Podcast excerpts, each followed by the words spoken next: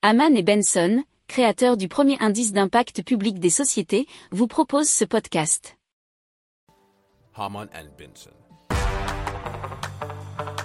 Le journal des stratèges.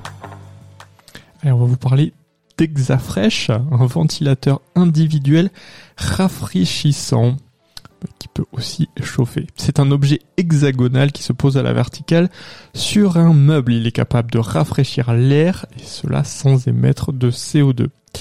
Euh, alors, il offre la, la même fraîcheur qu'un climatiseur. Il peut diminuer l'humidité et filtrer l'air sans avoir besoin d'installer un compresseur. Alors l'appareil peut être déplacé partout dans la maison. Exafresh affirme qu'il faut 80% moins d'électricité pour faire fonctionner son climatiseur qu'un appareil classique.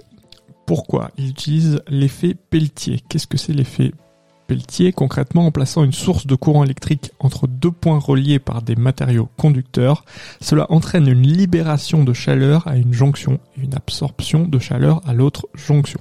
Donc Exafresh est capable de refroidir une zone restreinte, mais il n'est pas capable de climatiser l'ensemble d'une maison ou même d'une grande pièce, car il possède un rayon d'action assez restreint. On parle d'une zone d'environ 1,3 à 1,5 mètres cubes. C'est par exemple un petit bureau. Dans cet espace, la température ambiante peut être abaissée de 6 à 10 degrés. Ce, sans une consommation électrique démesurée. L'appareil a été conçu pour pouvoir servir aussi à l'inverse, de chauffage d'appoint en cas de nécessité. Il devrait être vendu sous la barre des 200 euros et commercialisé courant 2023, nous dit l'article de ouidemain.fr.